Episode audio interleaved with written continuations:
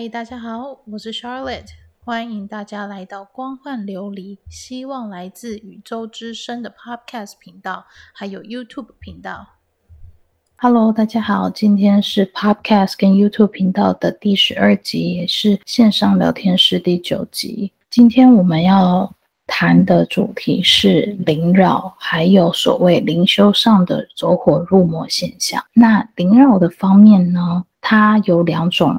大方向，第一种是来自于外灵的干扰，这外灵通常是来自于精怪、阿飘，或者是身心灵课程里面，当授课老师有跟一些高等能量体签约来互助现场能量的时候，那些有带其他企图的能量体也会因为个人利益。来，呃，透过免费体验课程的方式，对学生身上下一个追踪的印记，然后事后去干扰学生的上课意愿啊、会比较有点像是给学生一种兴奋的感觉，说啊，我要来上你的课，或者是给学生一种就是我不来上课，好像对不起老师的这种愧疚感。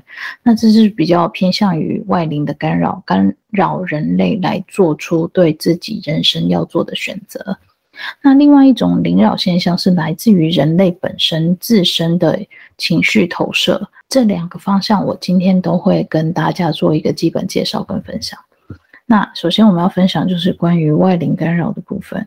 外灵干扰的部分，这个故事是来自于一位网友，他跟我分享，他跟我说他姐姐灵扰状况已经十几年了，他很困惑，说有没有谁到底可以来帮帮他姐姐。那我就问他说：“好吧，那请你跟我说一下，你姐姐她的状况是怎么一回事？这样子。”然后他就跟我说，他姐姐十几年前的时候有来台湾念书，那念书过程中有接触到某某宗教，那那个宗教的老师呢，就跟他讲说，我们就是要多冥想，然后多去往外连接。去跟高等神佛连接，跟耶稣、上帝做连接，我们的人生才会变好，叭叭叭之类的。于是他姐姐就很努力的做这方面的连接。但是不知道为什么，做了一段时间之后，发现自己的生活有很明显被干扰的现象。被干扰的现象的时候呢，他就觉得说：“哎，会不会是我在做冥想连接的过程中，我不够努力，我做的不够确实，所以没有办法真跟真正的高等神灵连接到，反而是连接到了这些会来干扰我的灵。那他就更奋发图强的，更奋发图强的在冥想这个。”动作上做练习，然后也就是越做越多这样子，最后就是他的身体状况越来越不好。后来他回国之后，他开始独居，然后他状况就越变越糟。这位网友就跟我说，他们家的家人看到姐姐的居住环境变得很奇怪，然后发现姐姐所有在日常生活中产生的垃圾、秽物、排泄物这些东东西等等之类的。都不清理也不打扫，所以这位网友跟他其他的家人就决定帮姐姐把房子打扫干净，让空气流通，然后把废弃物、秽物这些全部都清理干净，让家里至少是一个干净的环境。可是没有想到，这位姐姐竟然跟他们说：“不行，不行，不行，你们不可以整理我的房子，因为我的灵魂、我的意识都在这些垃圾里面。你们一旦把它清除，我就会全身疼痛。”那这位网友他就跟他姐姐沟通。那这位网友他自己本身也上过其他身心灵课程，多多少少也是有呃感应能力。然后他在跟姐姐对话的过程中，他跟我说，他可以很清楚的感觉到。现在站在他面前跟他对话的姐姐，不是他本来那个姐姐的灵魂，就是完全就是变了另外一个人。然后他就觉得很奇怪，说姐姐怎么今天变成这样子？于是他有透过感应的能力去觉察姐姐的灵魂是否还在身体内。那他跟我说，他感觉到是姐姐的灵魂已经不在姐姐的身体里面了。那我听完他的故事之后，我帮他姐姐看了一下，我说。你的姐姐，你姐姐的灵魂还在她的身体里面，但是她身体里面有太多外灵入侵，来掌控他这具身体，因为你姐姐没有一个要面对现实生活的心。意思就是说，我看到的景象是姐姐屈膝抱着自己，然后把自己用一层泡泡把自己抱起来，隔离起来，然后她用这样一个方式把自己跟外界现实生活的东西隔绝起来。我说，你姐姐的问题不是出在于说你她身上卡了多少外灵。而是说他没有要面对现实生活的心，所以对方也就因为他有这样子的想法，就入侵他的身体，占据他的身体。我说重点是在于，为什么你姐姐没有想要面对现实生活的心，这个才是重点。这位网友就跟我说。的确，因为我姐姐认为说，现实生活中就是三 D 物质生活，这个是很低阶、低频率的生活，她不需要面对，她要做的就是去不断的冥想，然后向往呃什么七维度、八维度、九维度等等高等维度的灵性世界，那边的神就会照顾她，她其实不需要面对现实生活。我说对啊，这就是一般外面灵修文章。要大家不要专注现实生活，他要你们都去向往这样的一个境界，逃避现实生活，他们这样就可以操控人类的肉体。我说这个就是很标准的，就是被外灵利用，然后然后去崇拜一些不该崇拜的东西。这样子，我说，所以今天姐姐的问题不是没有办法解决，我可以帮你解决姐姐的问题，没有错。但是问题是，她本人没有要面对现实生活的心，即使我今天帮她清理干净了，她那个心，她依然在向往那个虚无缥缈的虚构世界、虚构的维度。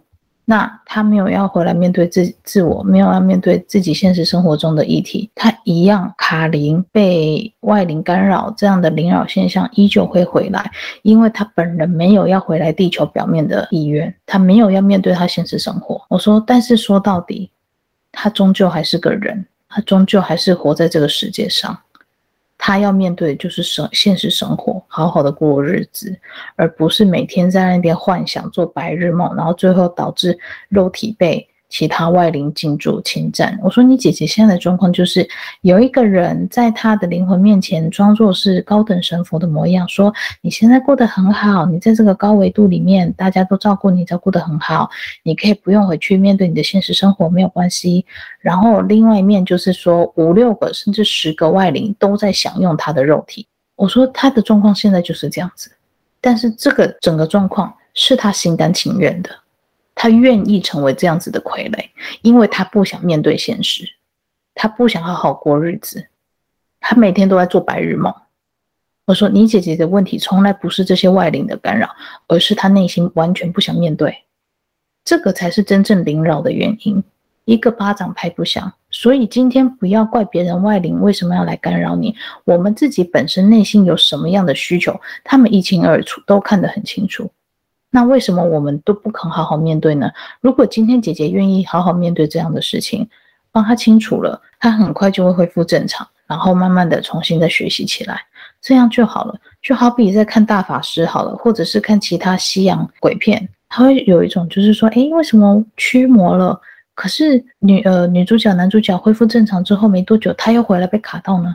我说一样的道理，因为当事人。他内心的那个弱点，他没有要去面对，他一直都在逃避。你不要说人家会入侵的是恶魔啦，不要这样，不要怪罪人家说啊，一定是恶魔搞的鬼。没有，是当事人自己没有要面对，所以人家才会趁虚而入。如果当事人自己愿意肯面对的话，从来没有人可以抓住你的弱点来入侵你，来凌扰你。这个不是麻瓜不麻瓜的问题，这个是有没有面对自己内心的问题。所以凌扰的现象。总归一句话，就是你有没有真的要面对自己的内心？你有没有要真正面对自己内在的问题？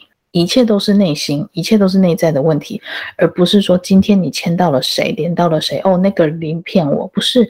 如果你今天是往内走，你往内心走，你自然不会去往外求，求的要跟这些人连接，连接这些能量体做什么呢？它能改变你的生活什么吗？它没有办法改变我们的生活，唯一能改变生活的只有我们自己啊。所以。受到外灵的干扰，其实最大的主因就是我们不面对自己的生活，每天在那边虚无缥缈的过活，在那边做白日梦说，说哦，我跟他连到谁了？那如果连到谁这件事情可以让你产生巨大无比的价值感，这就是议题。为什么一定要连到某人就会觉得自己是有巨大无比的价值感？难道没有在发生这件事情之前，我们就是没有价值、没有存在感吗？那如果是的话，请好好面对这个问题。这个两个问题才会是导致我们被凌扰的关键。为什么内心会有这样的问题？这才是我们要去面对的议题，而不是在那怪说哦，为什么阿飘卡在我身上？哦，为什么精怪要利用我？因为你本身有问题啊。我们的本身内在就是有议题，但我们没有去面对，他们才会看到说哦，有免费的东西可以拿，不拿白不拿，嘛？那当然他们来拿，一样的道理啊，对不对？好，好，现在我要分享的第二个。有关于凌扰的现象是来自于人类自己本身的情绪跟意念上的投射。好，那这部分呢，我不知道大家有没有听过，或者是有没有感受过，就是常常我们可能身体上会有莫名其妙的酸痛，然后你可能尝试了很多方式跟方法，你都觉得没有效，吃止痛药也没有效，看医生也没有效。及经络推拿、呃泡澡、按摩都没有效哈。我的意思是说，当你用了一些物理的方式来治疗自己，发现这些身体上的疼痛都没有效果的时候，它极大的有可能是来自于外灵干扰，或者是某人对你在情绪上有产生相对反应的投射。这是什么意思呢？意思就是说，你今天可能做一件事情，引发别人的嫉妒之心，那对方投射这样嫉妒的情绪到你身上，就会觉得说，哦，我今天很嫉妒你，我今天很不喜欢你，然后怎样怎样，他那样的情绪直接附着在你的身上，你刚好对于这样的情绪是一个很敏感的人，你在接收到这样的情绪之后，你可能就会产生所谓的被。情绪凌扰的现象，这是一个非常正常的现象，但是理解的人不多，或者是能清楚觉察到这样现象的人不多。哈，那我今天要来分享的故事，就是说我在开通之初的时候，有做过类似的事件，那时候我也不知道说对方。身上的疼痛是来自于我自己的情绪，所以那一次我也学了很大的一个教训，这样子。嗯，那时候对方就是一个很爱哭哭啼啼、动不动就哭的一个女孩子。她对于人家对她寄予厚望，或者是认为说，哎，你手上这个 project 做完之后，请你呃，或者是没有做完都没关系，都请你递交给下一位呃需要承接的。小组就可以了。那他对于这件事情上，他觉得说：“哦，为什么我做？什么事都要给我做，我很累，我很烦，什么什么之类的。”他就会抱一堆抱怨。我就说：“那你就给人家就好啦，有什么好抱怨的？”然后他就会哭哭啼啼的说：“哦，可是这就不是我要做的啊，为什么要我承担这些？”然后他就会哭哭啼啼。然后我就觉得说：“这种人怎么那么烦啊？就是这种东西到底有什么好哭的？”然后觉得真的是很极致的公主病这样子。那我就觉得说很受不了，所以于是我在跟他长久沟通的过程中，我有意识的产生就是厌恶他的感受，又对于说他家境很优渥这件事情觉得很不公平，因为我觉得他就是一个很没有能力的人，可是他就是天生没有，他就是被大家照顾的很好，没有能力，然后但是他又要继承家里的产业，所以就会有一种。你说羡慕吗？其实也不羡慕，因为我觉得这个人就没什么能力，有什么好羡慕的？你说羡慕他的产业吗？我就觉得也没有什么羡慕好产业，因为我爸也不是那么有钱的人，所以没什么好羡慕的。但是会嫉妒吗？我觉得我一开始是没有觉察到我有嫉妒的情绪，我是觉得说你们家的产业其实很好。那你只要好好肯学习，其实你就可以做得很好，按部就班的做得很好。你不需要太花太多的时间去去重新那种白手起家做起来，因为他们家的人帮他把人脉啊，然后训练他的人啊，资源啊，哦、全部都统筹的很好。他唯一要做就是去好好的付出努努力去学习，就要就等于说他帮帮他把路都铺好了，你知道吗？就这家伙每天那边哭哭啼啼说，为什么要我做？为什么要怎么做？我又不想承担这些，叭叭叭叭叭讲一堆。然后我心里我就觉得很厌烦，我想说，你知道你们家企业这么大，有多少人要靠你家过活吗？有多少个家庭要吃饭吗？你今天既然要得到这么样好优渥的生活，相对付出代价不就是理应的吗？那不然你就自己出去自己赚，然后自己自给自足不就好了？到底有什么好哭的？你就去做不就好了？那你叫你一个人独自生活，你又在那边唧唧歪歪的，到底在干嘛？听到这种东西就觉得很烦，然后我就我就不想理他。然后后来过一阵子，他跟我说啊，他一直觉得他一直被干扰，然后怎么样怎么样。然后后来他就问别的灵媒，然后灵媒跟他讲说，哦，就是你朋友嫉妒你啊，所以就你就是被他的情绪攻击到。然后他就想说，啊，怎么可能？那是谁？然后他就跟那个灵媒讲说：“哦，我最近有遇到，就是这位朋友，就我啦。”然后他就说：“然后他灵媒说：‘哦，对啊，就是他，他你就是被他的嫉妒情绪攻击。’然后他一整个就是傻眼。然后他就他当下也没有跟我说。他过了大概半年多吧，他才跟我讲。他突然间就是情绪爆发的时候，他就直接把这件事情讲出来。他就讲说。”你这个，他就跟我说说，你这个人怎么不好好面对你自己？为什么没事嫉妒我？然后害我全身酸痛，什么什么之类的。那当时我的我其实没有太多这方面的概念，我想说你在讲什么东西啊？什么叫做我嫉妒你？然后我的情绪去攻击你？我说你到底在讲什么东西？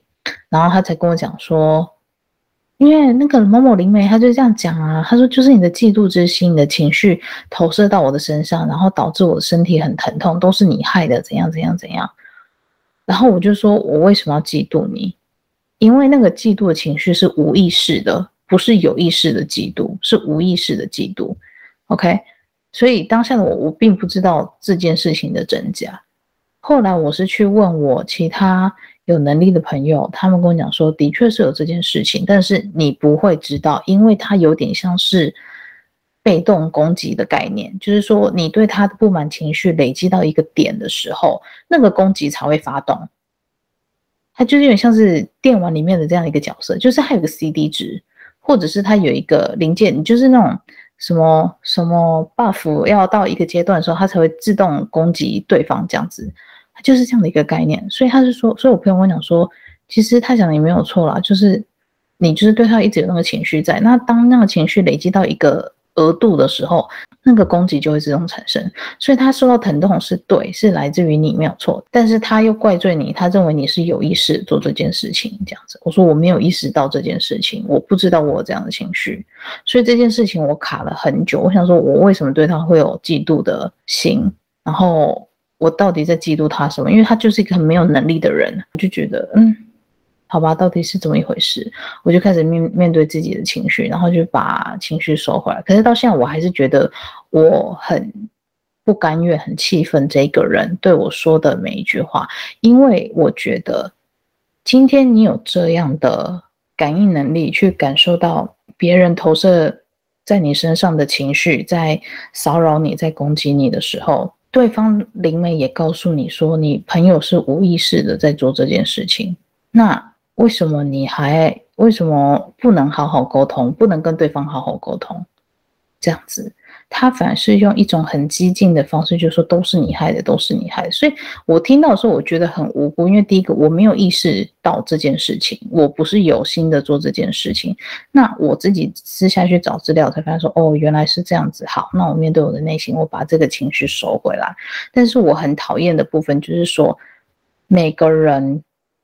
都会犯错，但是我不觉得你就是应该因为一次性的犯错就定义这个人一辈子都是有问题的。我觉得这样的标准是不 OK 的，因为你怎么样让一个从来没有这方面概念的人去理解到说自己无意识做出这样的事情，去打扰到别人，去干扰到别人，然后你就定义他就是一个很不 OK 的人，或者是说他就是一个。有企图要攻击你的人，然后你就对他在那边骂骂咧咧，所以我觉得这这这个经验对我来说是一个很大的教训，很大的一个反省的经验吧。所以我对于这个人，我没有对他有太多的想法，但是目前我对于这个人的感觉是说，我很不喜欢他那样的一个态度，就是别人犯错，他不跟对方说，他必须累积到他受不了，他爆发在大声的跟对方抱怨、complain 或者是责骂，说你怎么这样可以这样对我这样六个月？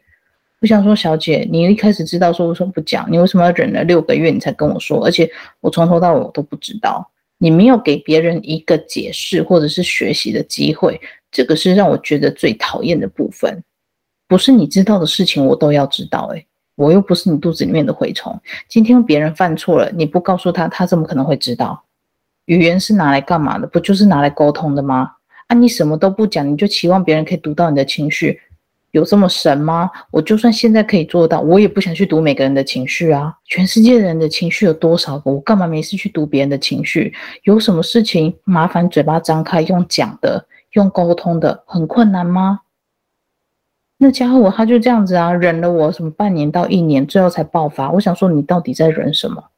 有问题当下就拿出来讲不就好了？你自己忍了那么多多呃那么多个月，半年到一年，然后你又把半年到一年之间的折磨归在我身上，奇怪了，你不讲我怎么知道我会犯这样的错误？而且我完全没有这方面的概念，你不像不是让别人觉得很冤枉吗？至少我觉得我很冤枉啊。那在跟他吵完一架之后，我们就互相封锁对方。我觉得这样也很合理啦，因为我的确不需要这样的人出现在我的生活当中。第一个，他不讲理，他让我觉得就是他不讲理。第二个，我的确犯错，我也可以学习，但是我没有要他去隐忍这件事情。重点是你不讲，我怎么会知道？那你一旦飙骂出来了，你把所有的痛苦都宣泄在我身上，请问你有比我高尚到哪里去吗？并没有啊。并没有啊，你也一样把你的痛苦的脏水全部都泼在我身上，然后完全是一个没有概念，完全不知道是你在讲什么的的麻瓜。所以我觉得这到底有什么好隐忍的？当下有不对的东西，你就拖出来讲就好了。沟通不就是这样吗？你一直在那，你一直在那边隐忍，是要隐忍到什么时候？然后再怪罪别人说这段时间我都在忍让你，你难道都没有发现吗？我当然觉得说，哎。当然我没有发现啊，因为你没讲，我怎么发现？然后他就跟别人抱怨讲说：“哦，你看他都没有发现。”我想说，你不点出你认为我不 OK 的问题，我怎么可能会觉得我不 OK？我当然觉得你没有说出来，那我就是很 OK 啊。因为有一句话就叫做 “No news is good news”，没有坏消息就是好消息。所以你不讲，我怎么会知道你不高兴？我怎么会知道你情绪上有有被干扰还是怎么样？就是要说出来，大家要沟通，好吗？那他就是不沟通，所以最后我们就是也没有再继续联络。我觉得这样很好，因为我觉得这种东西就是话不投机半句多。他想要就是别人在看到他那一瞬间就可以知道他要是什么，就是我说的极致的公主病。我这个人就是你要什么你自己跟我讲，我不要去猜，我也不要去感受你，因为本来就是沟通的部分。你告诉我你的感觉是什么，本来就是你责任。我没有那个义务要去读你的情绪，所以不要怪别人说哦，为什么都不懂我？我为什么要懂你？我没有那个义务要懂你。你要的话，请打开嘴巴，好好跟我说，这就叫做沟通。这也是为什么我虽然有这个能力可以去读别人的讯息，但是我很讨厌用它，除非今天是个案来找我，我才会使用。不然平常我就是当一般人，我就是当普通人，我不喜欢去读别人的讯息，因为呢跟我没关系。可能这部分跟我是从事医疗业有关系吧，我很注重个人隐私，所以我也不会随便去探究病人的东西，或者是去探究病人的讯息什么的。被我接触过的病人，他就只是一般病人，我也不会去读他的讯息，读什么？没有，你要来这边诊治，你就是好好治疗自己的身体，就是这样子就好了。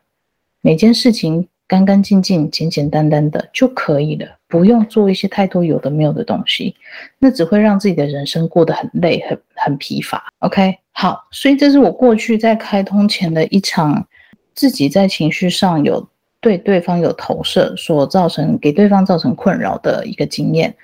那还有另外一种呢，就是说灵修上在灵修上会走火入魔的现象。那这个现象，它就比较像是说，有人在面对自我情绪的过程中，在在自我修炼的过程中，他常常会听到大脑里面有很多声音，啊，或者是说他当下做某件事情的时候，事情他大脑内的声音就会不断批判他。他们很容易把这个大脑的声音定义成是小我，就是大脑的声音。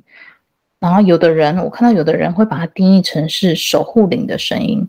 好，那我想总结的部分说，不管你听到的声音是来自于你的大脑，还是说什么样的一个状态，这些声音都是你的内在情绪。听好哦，这些声音都是你的内在情绪。好。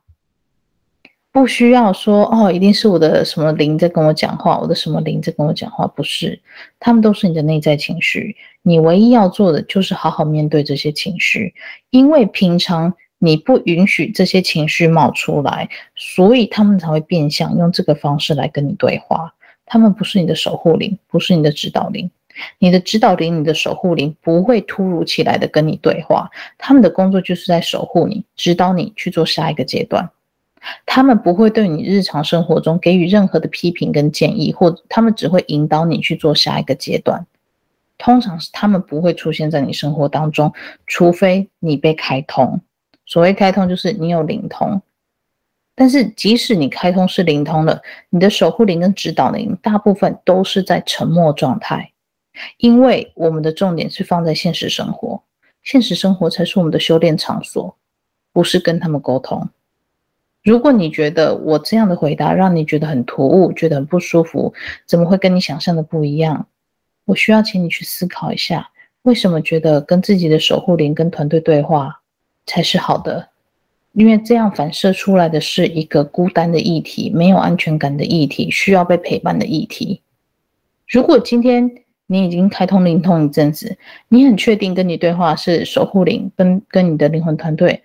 那很 OK，但是我会跟你说，他们大部分跟你聊天的部分，都是在指导你现实生活中该怎么走，或是怎么样才会对你现实生活中是有帮助的。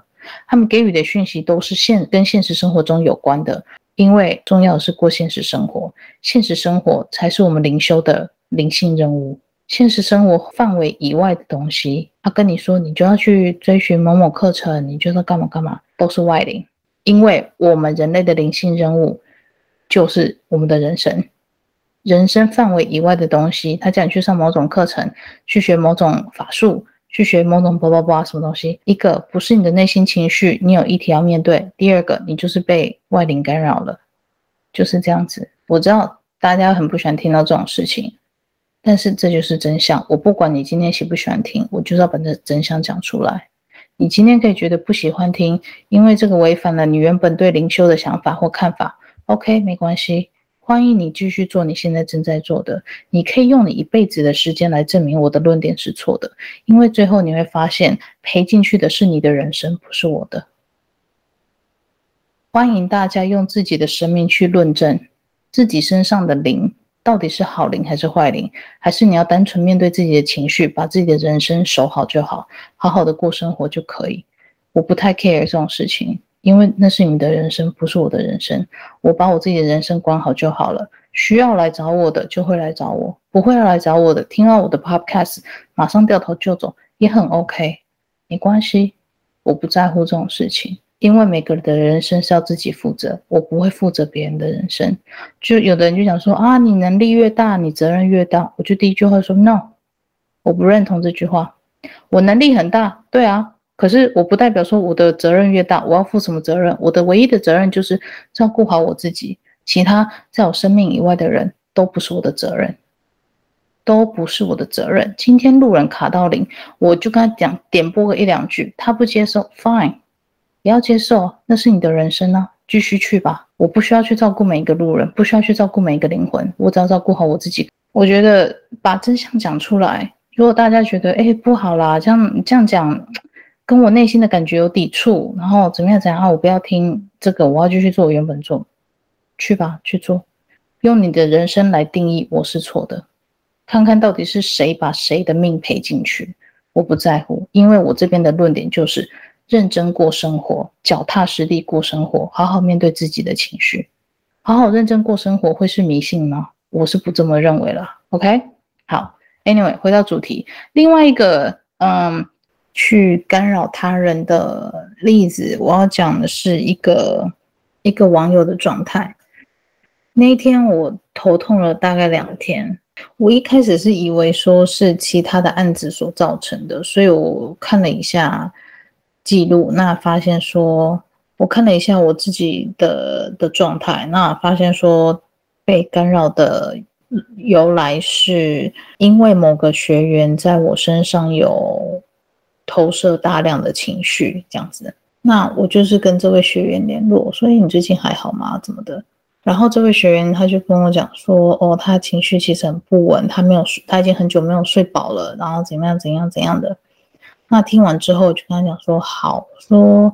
嗯，我这边侦测到的是你有很多的情绪投射在我身上，那我想了解说最近你发生了什么事情，想了解一下你的状况是怎么样，来解除我身上的疼痛感这样子。后来我们聊了很长的一段时间，他才坦诚说他在某方面的确有想要成为我的想法，他会羡慕我有这样的能力，或者是有。自己内心有想要成为我的这个念头，所以我说好，因为你现在散发出来的这些情绪，它跑来有点是粘在我身上，但是因为它入侵我的气场，所以会导致我身上有点，就是身上疼痛、头痛很久，头痛两两天这样子。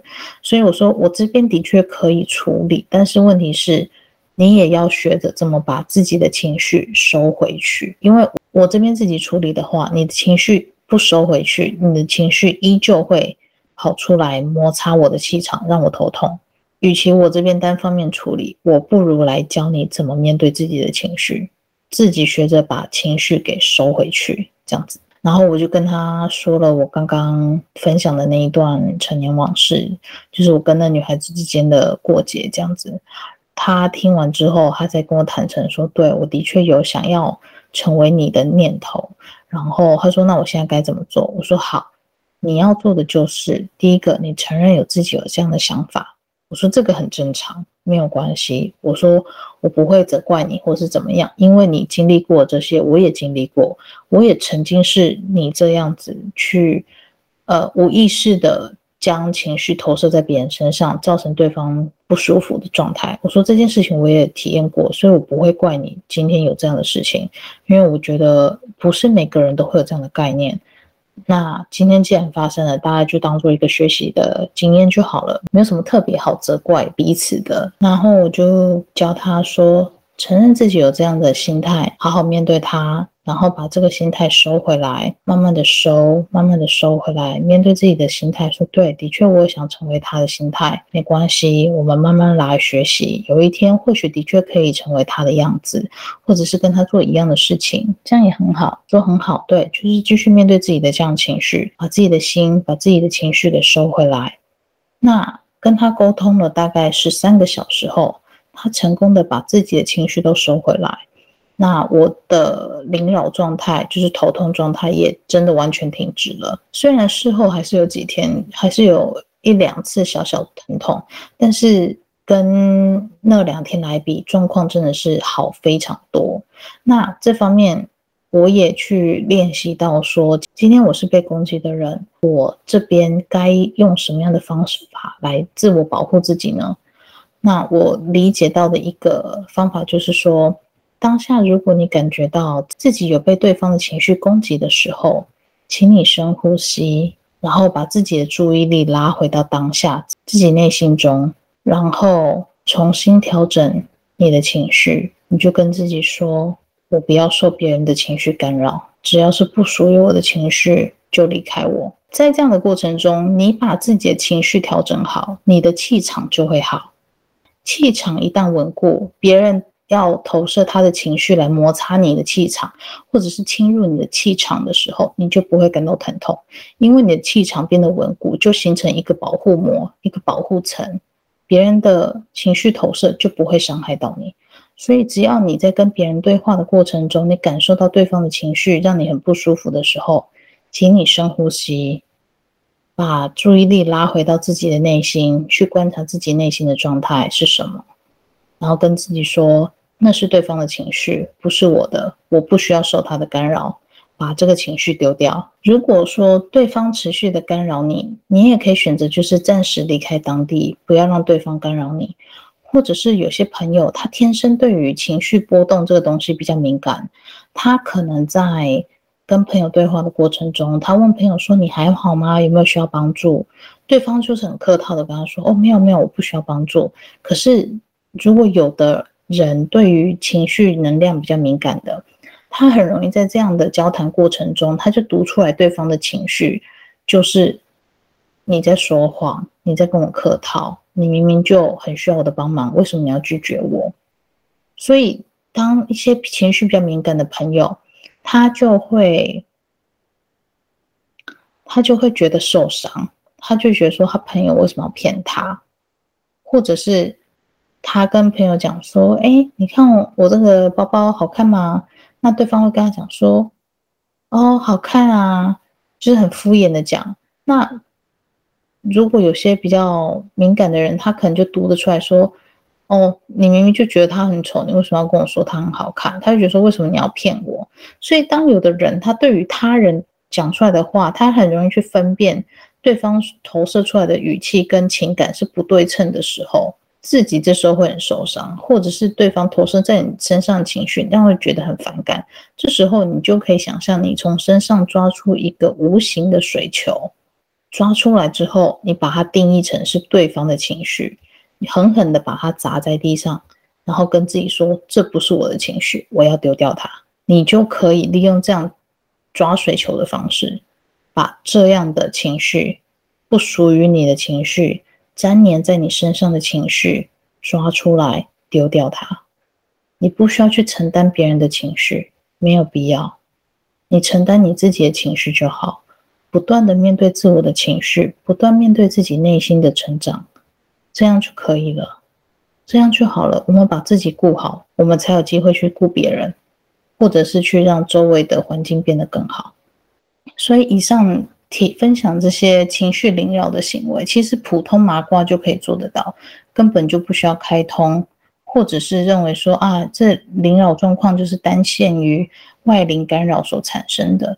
只要每个人把自己的内在情绪投射到对象身上，对方又是一个对能量场敏感的人，他就容易产生身体上的疼痛。这种灵扰就是属于情绪上的灵扰，因为意念上的投射附在对方身上造成困扰。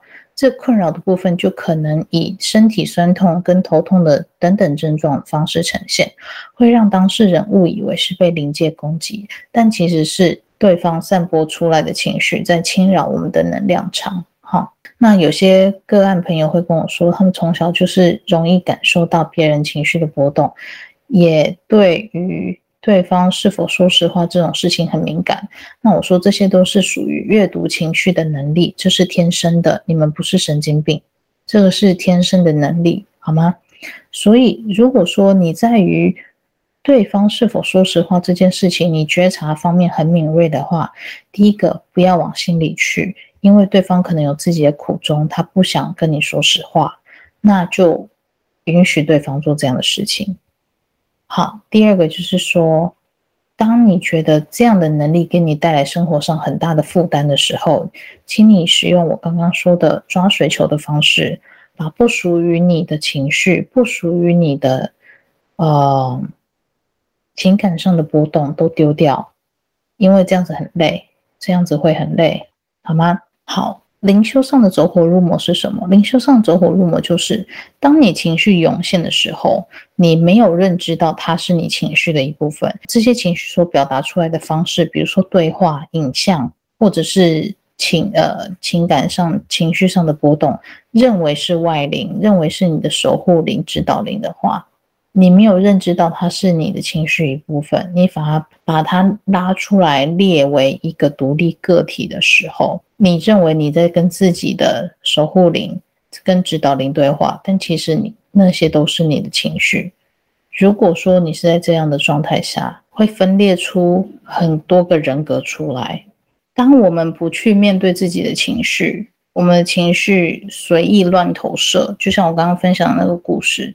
然后导致这些情绪体回来一个一个攻击自己，加上当事人自己本身在灵通上可能没有开通，所以他会误认为这些灵扰的状态是来自于外灵。在这样的辨认错误的方向下，他会认为说他一直被别人灵性攻击，但实际上攻击他的一直都是自己的情绪。这跟我刚刚分享的那个案例不一样，就是说我是被别人的情绪攻击，但是灵修的走火入魔是自己的情绪没有去面对，没有好好去收回来，自己内心的议题也没有好好的去整理出来，导致这些议题跟情绪往外扩散之后回来攻打自己，因为其他的情绪他们的力量更高涨。等于是说，比如说他今天对某件事情他有愤怒的情绪，他没有去面对这件事情，所以导致他愤怒的情绪越来越高涨的时候，他就会绕回来来打我们这个自己这个当事人。他会认为说，你怎么这么的没有 guts，不愿意去面对这件事情？他就会想说，他回来攻打你，你这个个性太弱，你这个主人格的个性太弱了，我就是要回来攻打你，我取代你，我取代你这个主人格。所以他会不断的被自己凌扰，这个凌扰是自己创造出来凌扰自己的，也就是所谓的灵修中的走火入魔。因为当事人自己没有去面对情绪，没有去了解自己内心的情绪是从哪里来，也没有去化解它，所以当这样不满情绪越来越高的时候，就会开始有一种自己打自己的无差别攻击。那我有一位朋友，他就是因为这样长达好几个月都没有办法睡觉，所以。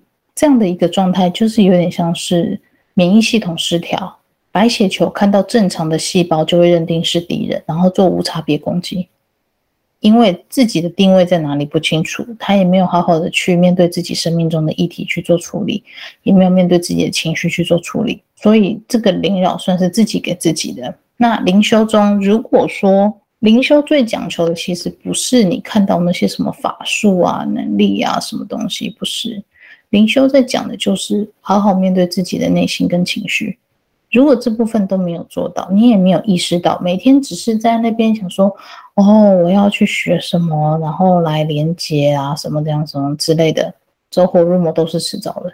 因为最重要的东西都在你的内心，不在外面的课程，不在说你连接到谁，那些都不重要。我今天看到一个蘑菇精，它还可以幻化成天使来跟我讲话，所以到底有什么好连接的？所以，与其去跟那些东西连接，不如好好面对自己的内心，认真、脚踏实地的过生活，这才是重点。我们每个人都是从自己的高我身上分出来的，为的就是要更精进自己身上的一部分。那精进的方向跟内容，完全就是暗藏在人生当中。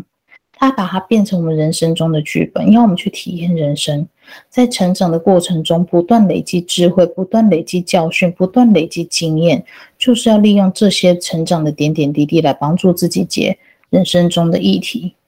啊，议题并不是缺点，不是说我今天做了不好的选择，这就是我的缺点，我就一辈子一蹶不振，不是这样子。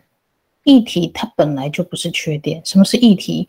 议题就是说我今天羡慕别人，我嫉妒别人。OK，好，羡慕嫉妒，OK 啊，没关系。为什么？羡慕是一个议题，嫉妒是一个议题，但是议题本身就不是缺点，它就不是一个需要被否决、需要去被批判的方向。羡慕好，为什么羡慕？嫉妒好，为什么嫉妒？他们展现出来的不是说要让我们这个人备受批评。哎，你怎么可以羡慕他？哎，你怎么会嫉妒他？不是这样子，议题的重点是在于说，他们点出了羡慕跟嫉妒这两个学习的方向。什么是学习的方向？让你从这两个点去了解说，我我今天为什么要羡慕他？我今天为什么要嫉妒他？难道是我觉得我自己不够好吗？还是我觉得我很羡慕他的什么什么东西？他要我们是从这两个点去往下挖，说我们自己的内心在想什么，我们为什么会有这样的情绪？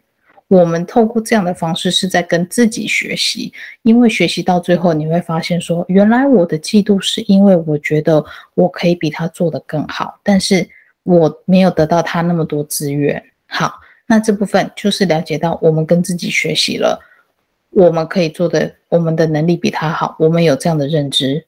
但是我们缺乏的是什么？我们缺乏的是资源。那我们要做的就是去收集资源。所以你说羡慕跟嫉妒，不要卡在这第一。我会把这些议题当做是，你要把它当成成第一层、第二层、第三层的角度去思考。第一层你看到就是羡慕跟嫉妒，但是往下挖的时候，你会去分析，你会去发现，哦，原来羡慕是因为我觉得我也可以，我跟他一样有能力。第一个是我觉得我跟他一样有能力，但是我没有他那么好的际遇。第三层的讯息就是说。原来我认为我自己跟他，我是比他有能力，我是有能力的人。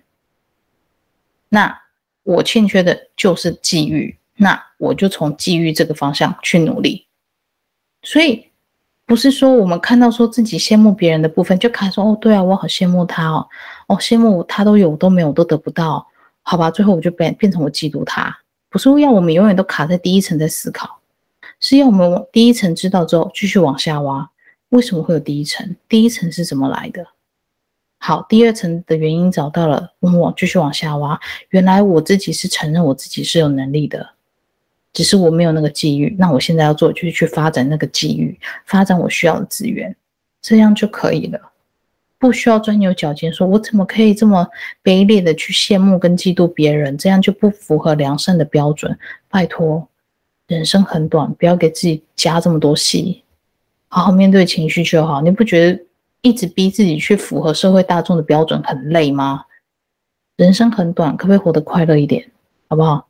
然后我要想讲就是说，议题它只是一个明灯，一个一个指标，让我们去有一个学习的方向，所以不需要去批判自己。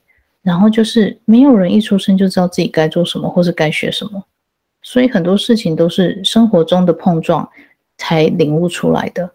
唯一要做的就是不断尝试，跌倒之后再站起来，然后再尝试，就是这样子。然后在尝试的过程中，你要去取决生活中有什么东西是适合你的，跟不适合你的，用这两个方式去筛选什么是适合你的，适合你的就保留下来，不适合你的就丢掉。为什么会这样说？因为有的时候社会标准的对跟错。有的人就觉得说啊，结婚生子就是对啊。可是问题是，今天如果你是一个不适合结婚生子的人呢，难道你就要批判自己就永远都是错的吗？不是啊，应该是说结婚生子这样的一个行为模式不适合我，所以我不需要去遵守，这样就好了，这样就好了。不，没有所谓的一个道德标准是符合每个人的状况。或者是符合每个人的需求跟个性，所以你们要做的就是去体察到什么是适合自己的，什么是不适合自己的，这样子就可以了。用这样子的方式去帮助自己做决定，这样就好了。今天就算你尝试了一百次，你认为自己都失败了，然后在那边气馁，我会说在失败什么？你没有失败，你哪里失败了？有啊，我做不好，我做不到标准啊，怎么样？我说，对我来说，没有所谓的失败跟成功一样。你的失败，我会把它解释成，我花了一百次的时间，我都找到一百种不适合的方法。OK，听清楚了吗？我尝试了一百次，我找到了一百种不适合的方法，这样就好了。这个不是逃避责任，这个是你在不断尝试的过程中。你的确找出了一百种不适合的方法，所以它呈现出来的东西不符合预期，不符合预期的对应到社会观点就是错。所以当一堆人卡在对错两个观念的时候，no no no，你们要思考的是：我今天我尝试了，我做到了，但是我找出到的，我找到的是不适合的方法。OK，下次不要再使用这个方法就好了，我们再来试一次，就是这么简单。这个就是要懂得跟自己对话，懂得跟自己说话。这个就是 mindset，就是这样子。这个不是你要说灵修，灵修是什么？灵修就是医学科学的纯理论、纯原理加上哲学，就是灵修，就是好好过生活，脚踏实地过生活。今天要转念的想，我今天生活在这地球上，我在找的是什么是适合我，跟什么是不适合我的东西。OK，好，反正在日常生活中，你在做决定的时候，请用这个方向去思考，什么是适合我的，什么是不适合我的？因为适合别人的不一定代表适合你，但是你可以当做参考，你可以自己去体验看看别人的那样的做法是不是真的适合你。如果不是的话，表示说的确真的就是适合他，但不适合你，那你就选一个适合你的方法就好了。因为人百百种，不可能有一个方式可以适合所有人。OK，好吗？好，那我们今天就讲到这边喽，下次见，拜。